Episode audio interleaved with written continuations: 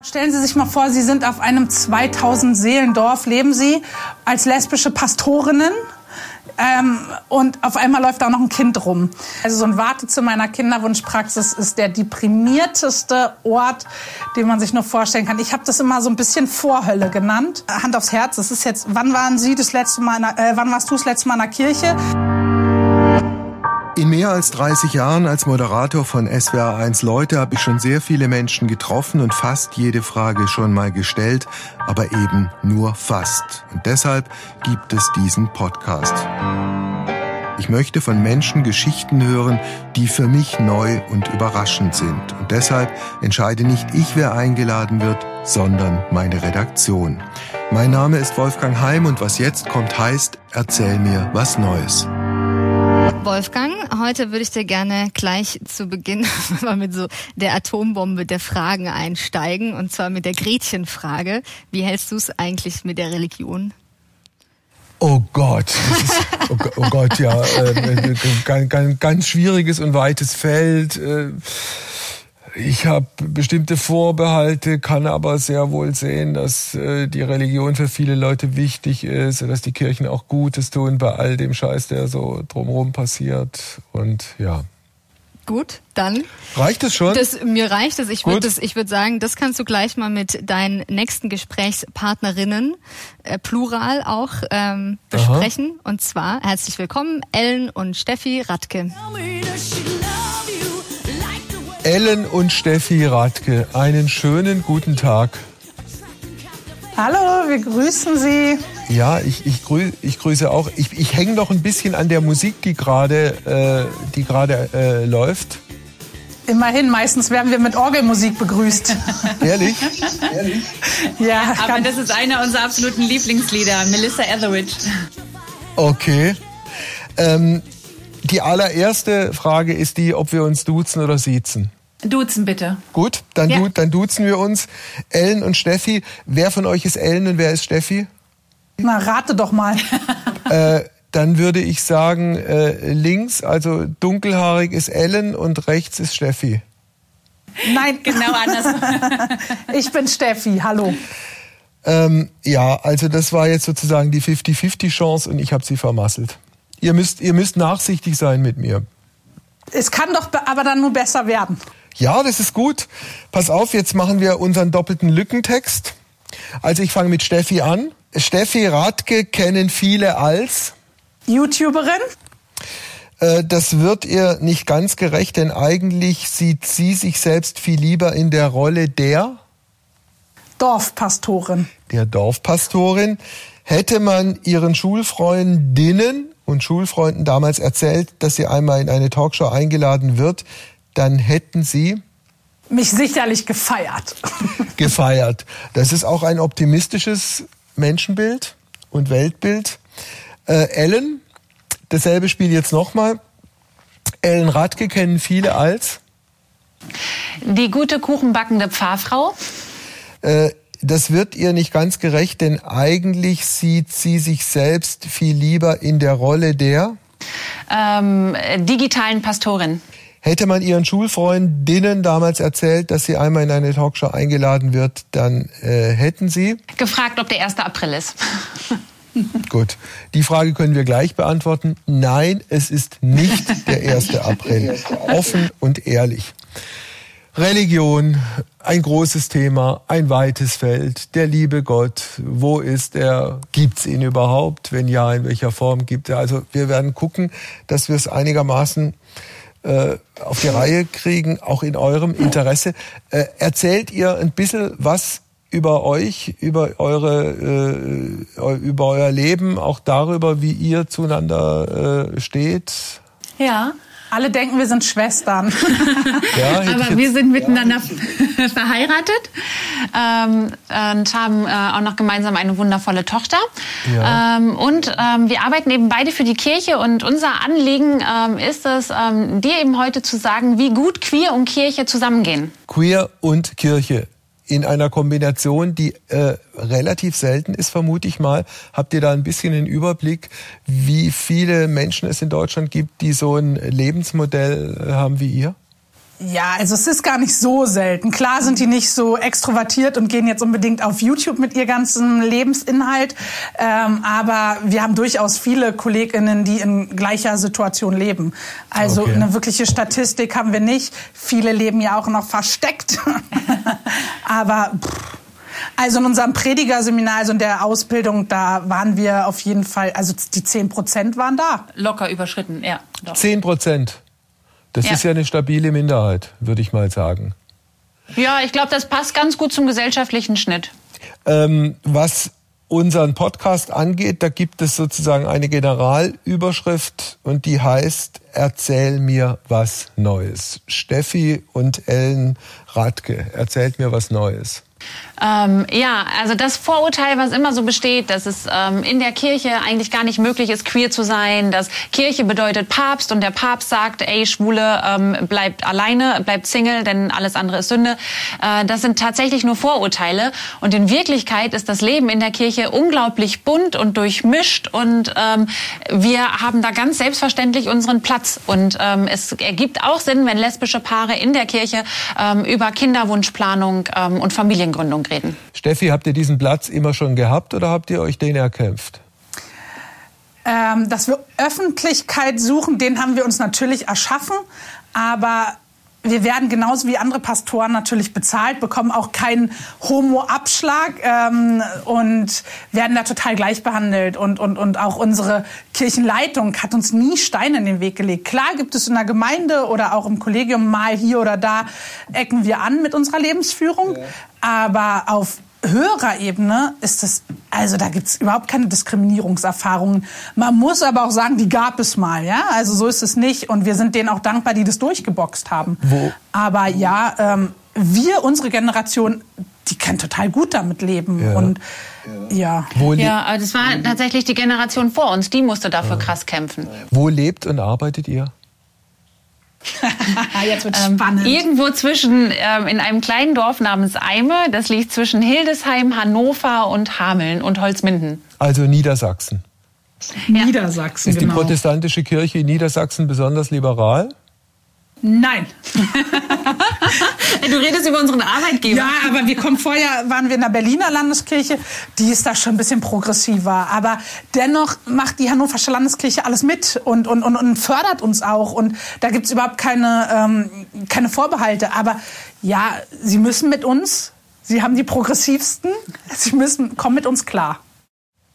Wie seid denn ihr äh, zu eurem Job gekommen? Wie ist es gekommen? Seid ihr beide aus, aus religiösen äh, Familien, wo äh, Religion eine große Rolle gespielt hat? Oder wie war das? Oh, das ist immer äh, ganz schwer zu erklären. Ich komme aus einem äh, katholischen Elternhaus eigentlich, ähm, bin damit auch groß geworden mit vielen katholischen Traditionen auch und habe irgendwann mich sehr darüber geärgert, welchen Rolle Frauen dazu geschrieben wird, nämlich im ja. Grunde eigentlich nur die der Mutter und Hausfrau. Ähm, und Aber sie ist eine gute Mutter Hausfrau. aber ähm, habe zum Glück so eine pubertäre Revolte erlebt, die aber nicht einfach nur, ich finde alles doof geworden ist, sondern sich wirklich mit Religion und ihrem eigenen Glauben auseinandergesetzt hat und bin dann evangelisch geworden. Und daraus ist dann im Verlauf der Jahre auch tatsächlich geworden, ich studiere das und mache das beruflich. Du bist evangelisch geworden, bevor du Steffi kennengelernt hast? Das hat nichts ja. miteinander zu tun. Nein, das hatte nichts Steffi, miteinander zu tun. Wie, wie bist du zur Pastorin geworden? Ich bin in Berlin-Moabit aufgewachsen, ziemlich unkirchlich, total fern von allem. Und äh, meine Mutter hat mich mal taufen lassen, weil das war so Familientradition. Das kennen wir ja alle. Irgendwie so ein bisschen Kirche ist noch da, aber nicht wirklich. Und ähm, habe dann gemerkt, dass irgendwie all meine Freunde so Konfirmandenunterricht machen. Habe auch verpasst, mich anzumelden, wurde dann auch erst mit 16 konfirmiert, hab's einfach mal gemacht, haben ja alle gemacht. Mm, und als ich dann fast fertig war, hat mein Pastor gesagt, ah, ja gut, euch sehe ich ja eh nie wieder. Und irgendwie hat er recht. Ich wollte ja die Feier und so Geld und ja. Geschenke und mir hat das auch nicht viel bedeutet. Aber ich habe gesagt, hey, pass auf, das finde ich auch irgendwie falsch. Ich gehe weiterhin ein Jahr lang einmal im Monat zur Kirche. Und das habe ich dann durchgezogen, bis ich irgendwie komischerweise im Theologiestudium gelandet bin. Aha. Und jetzt bin ich Pastorin. Also irgendwie hat es mich fasziniert. Die Kirche hat mir, ich war echt ein Haudegen und mhm. ähm, ein Draufgänger und die hat mir irgendwie so einen Ort gegeben, wo ich zum Beispiel mal zur Ruhe kommen konnte ah. ähm, und mich nicht rechtfertigen musste für mein Verhalten und meinen jugendlichen Leichtsinn. Wann habt ja. ihr beide euch eigentlich kennengelernt und wann habt ihr beschlossen, euer beider Leben zusammenzuschmeißen? Das war beim zweiten Kennenlernen. Ähm, wir haben uns ähm, im Studium kennengelernt, ganz klassisch an der ersten Hochschule, an der ich studiert habe, war Steffi für einen Ferienkurs. Und damals konnten wir nichts miteinander anfangen. Und das war gleich klar, nach diesen acht Wochen werden wir auch wieder einfach auseinandergehen ähm, und nichts miteinander zu tun haben, weil wir wirklich so unterschiedlich waren, dass wir, also wir, wir konnten uns einfach nicht ausstehen. Und dann haben wir uns aber zum Glück später im Studium an der zweiten Fakultät wieder getroffen. Und dann haben wir innerhalb von ja, zwei Wochen beschlossen, zusammen durchs Leben zu gehen und innerhalb von vier Wochen ist Steffi dann auch schon bei mir eingezogen. Das ging dann alles sehr schnell. Ellen war mein ranziges Studentenzimmer nicht gut genug. Das war, das war vollkommen verschimmelt an den Wänden. Okay. Oh. Da ihr jetzt beide so traut nebeneinander steht, wie oft habt ihr die Entscheidung, euer Leben zusammenzuschmeißen, schon bereut? Bereut tatsächlich kein Mal, aber ähm, wir haben schon krasse Krisen gehabt in unserer Beziehung. Ja. Ähm, also ja ähm, wo wir uns, wo wir einfach nicht sicher waren, wo es hingeht. Ja, also bereut nicht, dann hätte ich ja nicht geheiratet. Und vor allem, ich musste sie ja zweimal heiraten, weil erstmal diese Ehe, diese gleichgeschlechtliche Segen, nee, nee, nee eingetragene, eingetragene Lebenspartnerschaft und dann ja nochmal die Ehe für alle. Also so doof kann man ja dann auch nicht sein, wenn man es okay. bereut, gleich zweimal Ja zu sagen. Ihr habt eine gemeinsame Tochter, die wie alt ist? Ähm, fünfeinhalb Monate ist sie jetzt. Versteht ihr euch beide als Mütter? Ja, auf jeden ja? Fall, ey. Ich ja. meine, jeder muss mal nachts raus und jeder muss auch die schlimmsten Windelunfälle beseitigen. Ja, wir ist verstehen uns beide als Mutter. Aber der Staat. Wär, Entschuldigung, wäre es eine indiskrete Frage, wenn ich frage, wer von euch äh, das Kind auf die Welt gebracht hat? Na, die Frage ist, welcher, ähm, also indiskret nicht, aber welcher Erkenntnisgewinn steckt da für dich dahinter, das zu wissen? Ach, ich hätte es einfach nur gerne, gerne gewusst. Äh, aber also, wenn es für euch jetzt ein Problem wäre, kann ich auch damit leben, Nein. wenn ihr es mir nicht sagt. Nee, ist tatsächlich überhaupt nicht. Also ich bin äh, die Bauchmutter. Vieles war bei mir im Bauch. Die Bauchmutter. Also wenn Ellen die Bauchmutter ist, äh, Steffi, was bist du dann für eine Mutter? Naja, also man nennt es Co-Mutter, aber offiziell laut Geburtsurkunde bin ich nicht mal verwandt mit Fides. Hat das irgendwelche rechtlichen Konsequenzen auch? Äh, also wenn es darum geht, das Kind, keine Ahnung, das Kind wird mal krank oder es muss eine Entscheidung getroffen werden oder wie auch immer? Ja, das ist äh, momentan tatsächlich fürchterlich, wie die Kinder da vom Gesetz im Regen stehen gelassen werden. Wenn Fides irgendwas braucht, wenn es um die Schule geht, um, um Arzt, um oder sei es mir kann irgendwas passieren, ähm, dann hat Fides kein zweites Elternteil. Also in der Geburtsurkunde steht beim zweiten Elternteil einfach niemand eingetragen. Ähm, und das ist tatsächlich etwas ganz Schlimmes, weil Steffi ist eindeutig die, Mut, die zweite Mutter, aber sie wird eben nicht eingetragen, einfach weil der Gesetzgeber nicht in der Lage ist, ein Abstammungsrecht zu schaffen, das Recht für alle Kinder schafft schafft. Äh, wir leben ja in Zeiten, in denen sich so viel ändert. Äh, nicht nur Corona-bedingt. Habt ihr äh, die Hoffnung oder die Erwartung, dass die Politik da auch noch mal was tun wird? Oder ist das für die Politik, die das dann letztlich auch zu entscheiden hat, ein zu exotisches Thema? Was denkt ihr? Ich glaube, die Politik selber ähm, wird da von sich aus nicht aktiv werden. Ähm, da können wir ein großes Danke an die Partei mit dem C im Namen äh, senden. Ähm, aber die Justiz, die schafft da etwas. Es gibt zum Glück ein ganz grandioses Frauenpaar, die äh, gesagt haben, wir kämpfen für die Rechte unserer Tochter. Ähm, und die haben sich vor Gericht gestellt und die haben jetzt gerade ähm, erst vom Oberlandesgericht Celle ähm, Bescheid bekommen, das ist verfassungswidrig, wie äh, Kinder in Regenbogenfamilien behandelt werden. Und deswegen ist das jetzt nach Karlsruhe gegeben worden. Und so hoffe ich doch zumindest, dass die Justiz dann die Politik vor sich hertreiben wird, um zu sagen, schafft endlich eine gute Grundlage für diese Kinder. Und das ist gerade die Hoffnung, die wir haben. Aber wer weiß, wann die Entscheidung kommt aus Karlsruhe und wer weiß, wie sie dann lautet. Äh, ich behaupte jetzt mal vollkommen ungeschützt, vor 20, 30 oder gar 40 Jahren hätte es ein solches Lebensmodell, wie ihr es euch gewählt äh, habt, nicht gegeben. Heißt das im Umkehrschluss und im Rückschluss, es hat sich schon auch sehr viel getan, äh, also im positiven Sinne, dass äh, Lebensentwürfe akzeptiert werden und man beispielsweise guckt, wie geht's dem Kind in allererster Linie, wenn man feststellt, dem Kind geht's mit diesen beiden Müttern hervorragend, dann ist alles andere nebensächlich geworden? Naja, ähm, es, es geht ja gerade darum, dass man nicht aufs Kind guckt, weil dann sollte ja klar sein, dass jedes Kind nicht umsonst zwei Elternteile hat. Und auch gerade wenn man bedenkt, dass wenn ein Kind, egal ob das der Erzeuger ist oder nicht, mit der Mutter verheiratet ist, ist der automatisch der Vater in der Ehe, ja. Auch wenn er gar nicht der Erzeuger ist. Und ähm, das ist aus gutem Grund. Ein Kind ist damit abgesichert. Und das ist jetzt nicht der Fall, obwohl wir in einer Ehe sind. Ähm, aber klar hat sich auch schon was gebessert. Also allein, dass wir heiraten dürfen. Ja. Also ja. und auch. Ähm, auch, auch vor kurzem war es ja nur eine eingetragene Lebenspartnerschaft und wir haben gerade bei der Hochzeit für also Ehe für alle gemerkt, man dachte sich in Sicherheit mit der eingetragenen Lebenspartnerschaft, aber wir mussten noch mal komplett neu heiraten, noch mal eine Abstammungsurkunde ja. besorgen, wo ich mir denke, Ellen wird noch immer nicht meine Schwester sein. Und ähm, es gibt ja. schon, ja, aber so ja, ist es ja. Und es gibt schon viele ähm, Sachen, die sich verbessert haben. Und wir sind auch geduldig. Aber natürlich ist es als Elternteil, die ihre Kinder versorgt wissen wollen, ja. da noch mal schwieriger, diesen langsamen Fortbewegungsschritt, Fortschritt irgendwie zu akzeptieren. Also wir haben beide einen guten Beruf ja. ergriffen, wir sind versorgt und wenn Ellen was passiert oder so, dann komme ich alleine klar. Ja. Aber vieles kommt eben nicht alleine klar, ne? Äh, habt ihr denn äh, da, wo ihr lebt, noch irgendwas an, an Vorbehalten gespürt oder ist es erfreulicherweise auch heute so selbstverständlich, dass es auch in eurer Gemeinde beispielsweise kein Thema äh, ist, dass ihr zusammen seid und wie ihr zusammenlebt? Ähm, also wir waren mittlerweile auf so vielen Dörfern unterwegs und da ist es uns das bisher eigentlich gar nicht begegnet, dass es irgendwie großartig Vorbehalte gibt. Wobei man aber sagen muss, dass wir unglaublich spießig äh, sind. Ähm, also wir leben sehr krass äh, so das, was man so an Heteronormativität kennt. Bei uns gibt es Sonntag den Kuchen ähm, und äh, wir äh, lieben unsere Wohnung einzurichten und wir haben auch saubere Gardinen in den Fenstern. Also wir sind sehr an so einem bürgerliches, an so einer bürgerlichen Norm dran.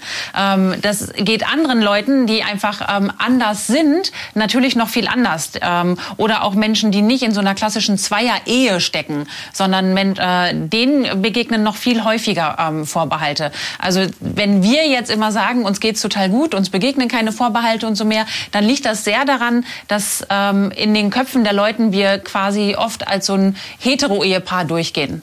Also da wird dann auch bei unserer Tochter ähm, wird dann geguckt, wo sind die Ähnlichkeiten zu Steffi, weil einige Menschen vergessen, dass äh, sie genetisch gar nicht mit ihr verwandt ist. Ist doch schön. Ach, total. Ja. ja. Sag mal, gibt es eigentlich bei euch auch so ein paar dunkle Seiten, über die ihr gerne erzählen würdet? Was denn für dunkle Seiten? Ja, das weiß ich nicht. Die Welt ist, ist offen, vielfältig und ähm, bietet das ein oder andere. Wir sind also zu langweilig, willst du sagen? Nein, überhaupt nicht. Ich dachte bisher immer nur, Menschen haben ja oft zwei Gesichter. Die eine, das eine Gesicht, das man sieht. Und dann gibt's aber doch bei jedem von uns noch Dinge, die ein bisschen anders sind. Na dann erzähl doch mal von dir, ja, dann kann ich einhaken, die, die, welche Dinge ein bisschen anders habe ich sind. befürchtet, deshalb wechseln wir jetzt das Thema und bitten jetzt Helena zu uns, die uns eine Überraschung mitgebracht hat um äh, äh, wo ist deine Überraschung? ja, da guckst du. Ja, ja. normalerweise bringe ich hier immer ein Objekt mit, das also etwas mit der Biografie ja. äh, der Gäste zu tun hat. Und ähm, es ist auch dieses Mal dabei, aber ihr habt es halt schon angesprochen. Also ähm, so, ich werde es mal einmal umdrehen. Ich habe ein Ortsschild mitgebracht. Und zwar ah. geht es um, um mhm. Bethel bei mhm. Bielefeld. ja. So, und das ist der Ort, äh, an dem die zwei sich kennengelernt haben, Ellen und Steffi. Und ich wollte eigentlich damit damit auf die, auf die Anfangszeit der, der zwei verweisen. Wenn ich mich richtig informiert habe, war eine von euch beiden damals auch noch gar nicht geoutet. Ähm, also das würde mich mal noch interessieren, wie ihr euch genau kennengelernt habt. Und ihr habt schon angedeutet, ihr konntet euch nicht besonders gut leiden. Also wie, ähm, ja, wie hat sich das eigentlich geäußert und wie, wie kam es dann doch zur Harmonie?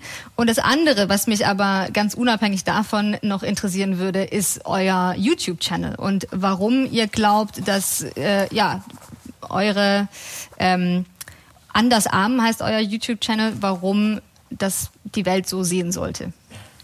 Also Bethel, äh, nur zu, zu, meiner oder unserer Info, ist eine, eine, eine klassische und sehr bekannte Behinderteneinrichtung. Ist das so korrekt? Ja, äh, also nur noch größer. Ähm, ja. Also ähm, in, in Bethel, ähm, das ist im Grunde ein eigener Ort auf dem Berg, okay. ähm, der mich damals okay. unglaublich beeindruckt hat, inklusive einer eigenen Währung. Ähm, dort bezahlt man mit den Betheltalern ähm, in den Geschäften. Ja. Ähm, und ähm, da gab es eben ähm, mittlerweile nicht mehr, aber eben auch einen Ort zum Theologiestudieren. Okay. Und ähm, die kirchliche Hochschule ist aber mittlerweile geschlossen worden, zu unserem oh. Unglück. Oh. Also, zu deinem. Ja. Also, die, die, die, die absolut äh, möglicherweise verständliche, aber gleichwohl indiskrete Frage von Helena, wie genau ihr euch kennengelernt habt, abgesehen davon, dass ihr euch am Anfang nicht habt riechen können? Ja, ähm, wir haben gegenüber in einem Wohnheim gewohnt und äh, ich war da nur für einen Feriensprachkurs. Also wenn man Theologie studiert, muss man ja Hebräisch, Griechisch und Latein absolvieren. Und ähm, da dachte ich, weil ich ein bisschen länger brauchte für alles, ich mache das mal in einem Sprachkurs in den Semesterferien, um einfach mal ein paar Semester zu sparen. Hat nicht geklappt, weil das wirklich eine Partyhochschule war und ich dann eher Party gemacht habe. Aber demnach war ich natürlich auch sehr laut und dann haben wir mal Fußball gespielt und auch so, Cocktails gemixt, weil wir waren ja einfach auch jung ne? und waren da im Feriensprachkurs. Und Ellen war so eine Tussi mit so Taschen an der Wand. Und es war so ein ganz kleines 15 Quadratmeter großes Zimmer, wo ich mir frage, warum muss man da 200 Taschen haben? Und ähm, ja, ich fand sie einfach nur Tussi, laut, äh, leise, langweilig, Mutti. Und ähm, sie mich wahrscheinlich genau das Gegenteil. Sodass wir uns eigentlich mit anderen Partnern zusammengebracht haben erst.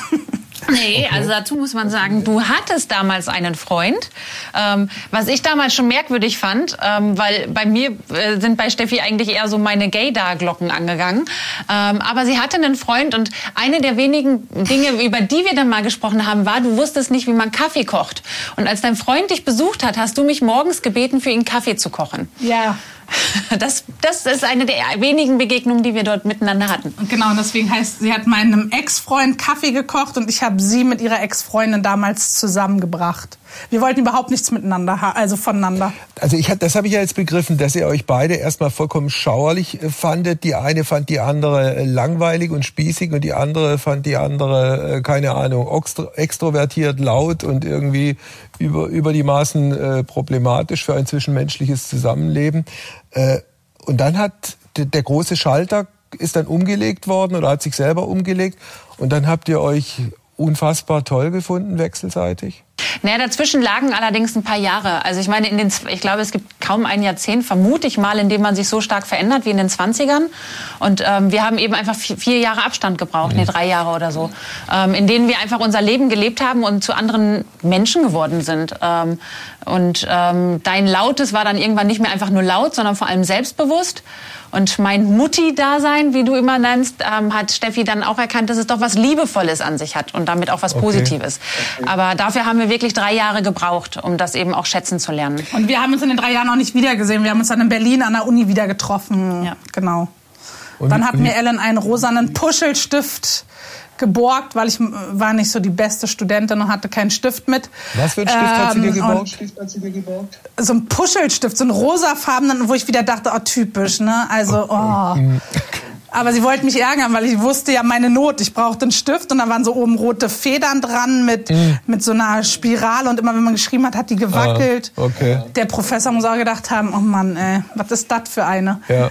Aber sie hat mich dann halt natürlich bewusst provoziert, weil sie wusste, ich habe ja nun mal keinen Stift. Und über diesen Stift, den du dann notgedrungenermaßen akzeptiert hast, ist es dann dazu gekommen, dass noch was ganz anderes daraus entstanden ist. Ihr habt diesen äh, YouTube-Channel, äh, beziehungsweise Helena hat den jetzt nochmal noch mal angesprochen. Äh, erklär, äh, erklärt mir ein bisschen, was ist das für ein Kanal, was findet da statt, was macht ihr da? Ähm, also wir leben, wir zeigen dort eigentlich unser Leben. Ähm, wir nehmen äh, die Leute, die diesen Kanal abonniert haben, mit Vlogs mit. Wir zeigen aus unserem Alltag. Wir haben da die Geschichte erzählt, wie wir versucht haben, schwanger zu werden, ähm, welche Versuche wir da alles auf uns genommen haben und welche Methoden wir da probiert haben. Haben die Menschen mit in die Kinderwunschklinik genommen und dann eben auch an der Schwangerschaft teilhaben lassen. Wir zeigen aber auch, wie wir, wie das so ist, queeres Leben auf dem Dorf, mit welchen Problemen man da so konfrontiert ist. Ähm, das sind keine Probleme, die entstehen, weil man queer ist, sondern weil man in der Mittagspause aus Versehen Altglas in den äh, Altglascontainer wirft. Ähm, und genau, an den Dorfpartys, die du so liebst, lassen wir die Leute teilhaben. Ähm, und das zeigen wir einfach. Besprechen aber auch theologische Themen, ja. Also so ist es jetzt nicht. Also zeigen zum Beispiel, was die Bibel sagt zu ähm, Familienbildern. Und dass das völlig in Ordnung ist, dass es uns gibt. Was diese Kinderwunschgeschichte angeht, war das in eurer Beziehung von Anfang an ein, ein, Thema, das da war und das man irgendwie lösen wollte? Oder wie war das? Ja, das Thema war, ähm, also in den ersten Wochen habe ich gesagt, ähm, wenn man mit mir zusammen ist, dann geht das auf Dauer nur mit Kindern. Ähm, damals war aber natürlich noch nicht klar, in welcher Form. Ähm, relativ schnell war klar, dass wir auf Adoptionen nicht zu hoffen brauchen, weil es ähm, einfach zu wenig Kinder gibt in Deutschland, die zur Adoption freistehen. Und wenn, dann werden wir dann nachteilig behandelt. Ähm, und von daher war irgendwann klar, wir müssen das Thema Schwangerschaft angehen. Kinderwunsch, Kinderwunschpraxis. Welche Erfahrungen habt ihr da gemacht? Das ist der deprimierteste, also so ein Wartezimmer einer Kinderwunschpraxis ist der deprimierteste Ort, den man sich nur vorstellen kann. Ich habe das immer so ein bisschen Vorhölle genannt, mhm. ähm, weil da ja wirklich verzweifelte Paare sitzen und nach zwei Wochen dann, nachdem sie so viel Geld rausgeballert haben, einfach erfahren, ob es diesmal geklappt hat. Und das ist echt ein langes Prozedere. Also das ist nicht schön. Man, man möchte es nicht, nicht wiederholen. Bei euch war es wir ganz hatten anders? Erst auch, nee, wir hatten es auch erst mit privaten Spendern probiert und es hat bei uns fünf Jahre lang nicht geklappt. Also ähm, wir waren zwischendurch schon echt ganz schön am Ende. Also wenn es vorhin um dunkle Seiten ging, ich glaube, das war auf jeden Fall eine ziemlich dunkle Zeit, weil man irgendwie fünf Jahre lang immer wieder so einen negativen Schwangerschaftstest in der Hand hält und irgendwie alle Hoffnungen mal wieder zerschlagen sind und wieder der nächste Monat und der nächste Zyklus beginnt. Und ähm, wir sind erst relativ zum Schluss dann ähm, zu, wirklich zu künstlicher Befruchtung gekommen. Und dann hat sich irgendwann auch herausgestellt, dass es bei mir gar nicht anders geht und die ganzen Versuche vorher auch umsonst waren. Und ähm, also das war schon, das war schon eine krasse Zeit. Und wenn man dann am Anfang in dieser Kinderwunschklinik mit all diesen anderen Paaren sitzt, die ähnliche Erfahrungen gemacht haben und auch seit Jahren versuchen, sich ihren sehnlichsten Wunsch zu erfüllen, dann mhm. Oh, das war, ja, also das ist wirklich, also Vorhölle trifft dieses Wartezimmer dort sehr gut. Und dann hat es aber bei der künstlichen Befruchtung bei uns gleich beim ersten Mal geklappt. Zum Glück. Also, ihr habt gerade erzählt, was auf eurem Channel, auf eurem YouTube-Channel alles äh, stattfindet, auch sehr viel Persönliches und Biografisches. Finde ich übrigens, ja, ich habe mir das gerade überlegt, als ihr das erzählt habt, das finde ich schon mutig und be bemerkenswert, dass man seine doch sehr, sehr private Geschichte so, so öffentlich macht. Also ich glaube, wäre ich in eurer Situation gewesen mit meiner Charakterstruktur, ich hätte es eher nicht gemacht. Man muss dazu sagen, dass wir ja Pastorinnen in einem Dorf sind. Ja, ähm, wir sind sowieso Personen des öffentlichen Lebens. Klar teilen wir es jetzt mit Deutschland. Ähm, das ist nochmal eine andere Hausnummer. Aber stellen Sie sich mal vor, Sie sind auf einem 2000 Seelendorf, leben Sie als lesbische Pastorinnen ähm, und auf einmal läuft da noch ein Kind rum. Mhm. Wir wurden nicht oft, also oft genug wurde gefragt, sag mal, mit wem haben die denn jetzt, haben die dann wirklich mit dem Mann geschlafen? Also da sind ganz viele Fragen einfach da. Klar kann man die laufen lassen in der Hoffnung, dass sie ewig tuscheln, aber man kann auch einfach ähm, den, den Wind aus den Segeln nehmen, weil sonst fragen sie irgendwann unsere kleine Tochter und die muss dann die Fragen Klar. für uns beantworten. Klar. Also indem man und deswegen haben wir uns entschieden, da öffentlich zu sein. Und wir merken halt ex wirklich extrem, was für ein Bedarf da ist. Also wir haben natürlich an so ein queeres Publikum mit Andersarm in unserem. Kanal gedacht. Aber ähm, letztlich merken wir, dass ja auch, also was, was war die Statistik? Jedes sechste Paar hat Probleme. Hat Probleme, Kinder zu zeugen, ja, weil die ja immer später auch Kinder ähm, zeugen wollen. Und da haben wir so viele Zuschriften gekriegt und, und auch unsere Zielgruppe queere Paare ähm, darüber sind wir weit hinaus, weil jetzt zum Beispiel sich Omas und Mütter an uns wenden und all diese Fragen stellen, die sie ihren Kindern sich nicht trauen zu fragen, weil sie nicht indiskret werden sollen. Und wir haben gedacht, gerade als Pastorinnen sind wir ja per se Ansprechpartnerinnen und es wird uns immer vorgeworfen, Kirche sei bedeutungslos geworden. Und wir haben aber da jetzt eine Nische gefunden, wo wir merken, wir können einfach Antworten liefern und wir können helfen und begleiten. Und das ist ja sowieso der Sinn von Seelsorge. Ja. Also es matcht total ja. gut. Wie waren die oder wie sind bislang die Reaktionen auf, auf das, was ihr da öffentlich macht in eurem Channel? Ähm, ich glaube zu 99,8 Prozent total krass positiv. Also da hätten wir gar nicht mit gerechnet.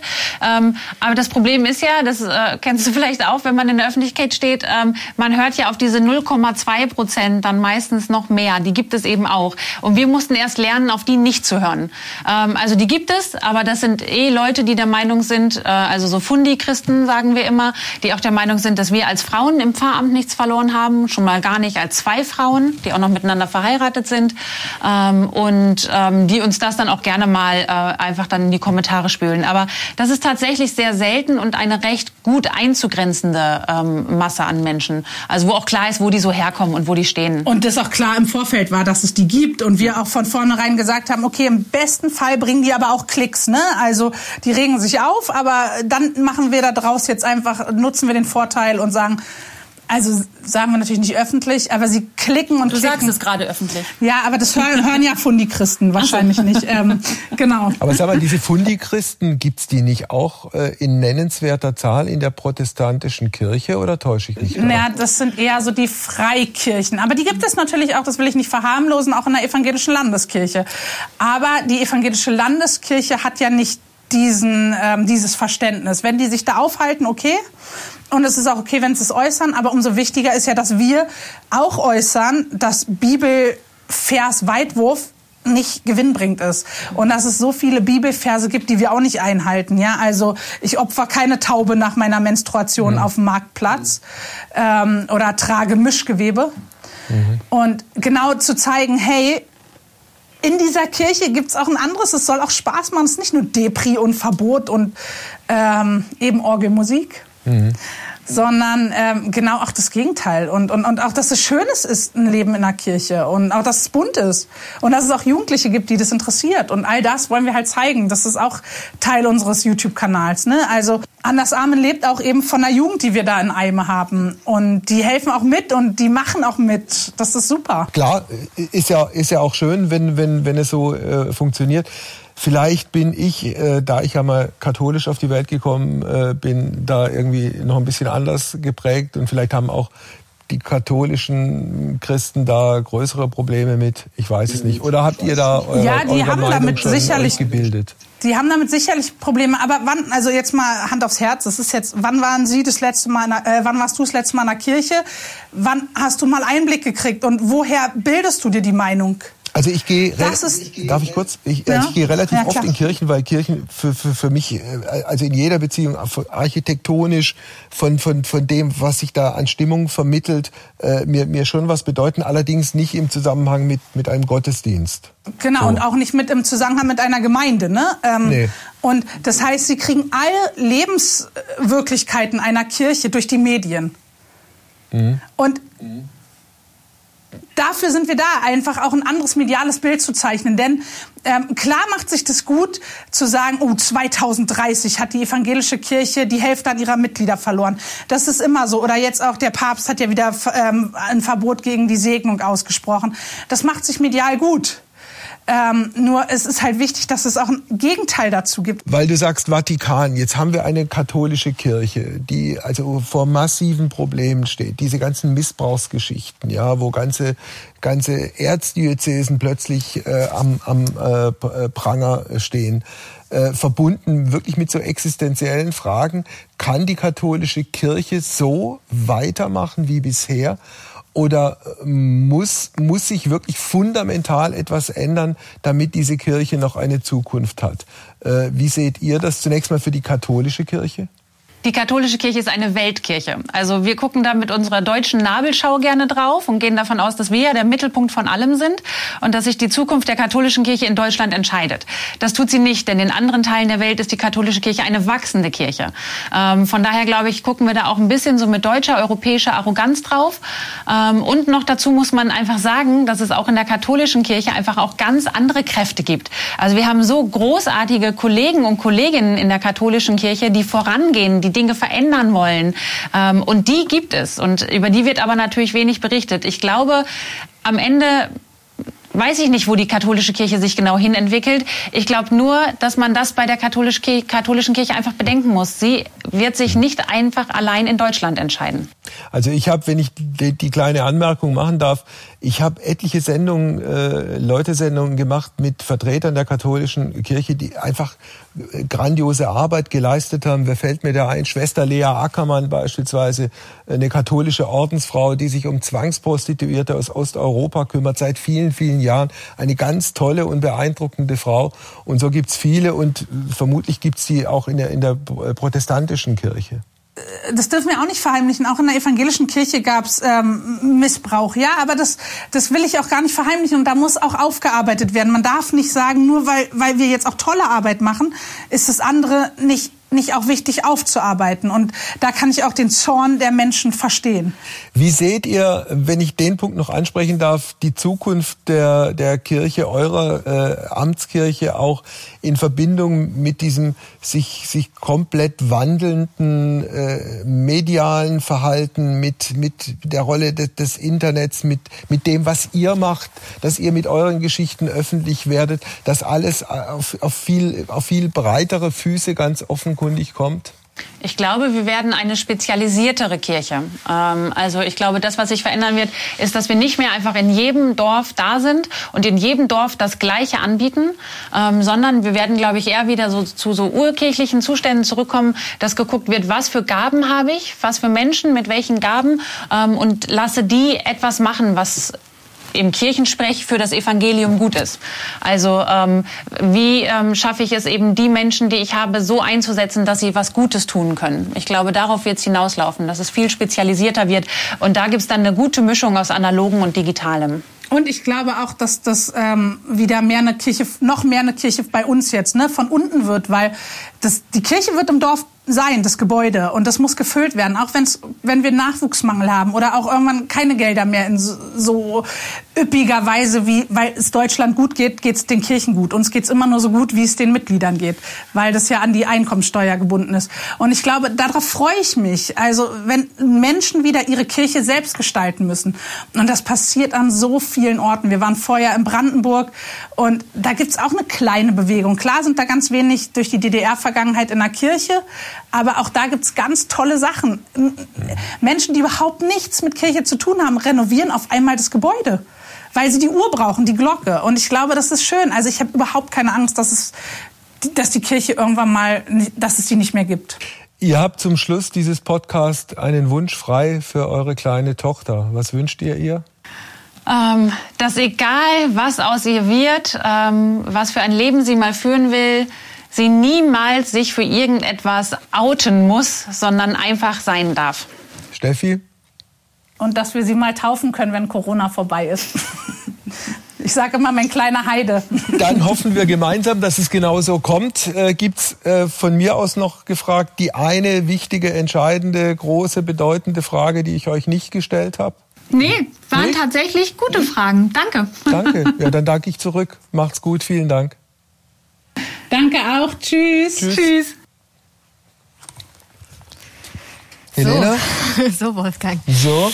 Krass, ha? Wir hatten jetzt äh, Familie Hawks, Doppel, Doppelgäste. Jetzt haben wir die Pfarrerin, Doppelgäste. Was ist so dein Fazit? Geht das überhaupt? Unvorbereiteter Talk mit zwei Gästen? Das ist schon ja, so wie du gehst in diesen Dschungel rein, ich krieg zwei Namen, äh, ein Thema und dann muss ich irgendwie links, rechts alles beiseite räumen und da irgendwie durchkommen. Ja, aber wir sind hier ja bei Erzähl mir was Neues und deswegen würde ich äh, gern von dir erfahren, hast du, hast du was Neues gelernt oder ist, hast du was Neues erfahren von den zwei? Na gut, dass es äh, Paare, also zwei, zwei Frauen gibt, die jetzt auch äh, auf welche Art und Weise auch immer äh, ein, ein, ein, ein Kind bekommen und dieses Kind dann gemeinsam großziehen und dass das auch in Deutschland in einem Dorf passiert, das ist mir jetzt, das ist jetzt nicht Klar. komplett an meiner Lebensrealität ja. vorbeigegangen. Aber mal zu hören, wie das im Alltag funktioniert und wie es ja offenkundig auch mit dieser, mit dieser Selbstverständlichkeit funktioniert und auch mit dieser, mit dieser Unterstützung, das ist ja auch, ist ja auch ein, eine, eine positive Geschichte. Ja. Was ich richtig krass fand, ist diese Adoptionsgeschichte. Also das, äh, das ja. schildern die auch in dem in ihrem Blog auf YouTube, schildern die das noch in, in, in mehr Detail. Das ist richtig krass. Also die, die muss dann echt wie bei so einem Stiefkind-Adoption, muss, kommt auch jemand zu denen physisch nach Hause und guckt sich äh, ja. die Umgebung an und, und urteilt darüber, ob diese Umgebung dafür geeignet ist, dieses Kind da groß zu ziehen. Obwohl das Kind ja natürlich in diesem Haushalt schon groß wird. Klar. Also was ist auch die Konsequenz, wenn es dann, keine Ahnung, diesen Gutachter geben sollte, der sagt, nö, mhm. das reicht nicht aus. Was ist die Konsequenz? Aber Dinge ändern sich und äh, wenn man sich überlegt hat, was in, in, äh, in, in, in dem Zeitraum von vor 30, 40 Jahren möglich war und was nicht, also da glaube ich, wird, wird, da wird sich noch viel verändern. Ja, ja, ja ich, ich, hoffe, ich hoffe ja. auch. Ja, muss, muss noch. Gut, dann ja. bedanke ich mich recht herzlich. Ich habe zu danken. Bis zum nächsten Mal. Wir sehen uns beim nächsten yes. Mal. Ciao. Ciao. Tschüss.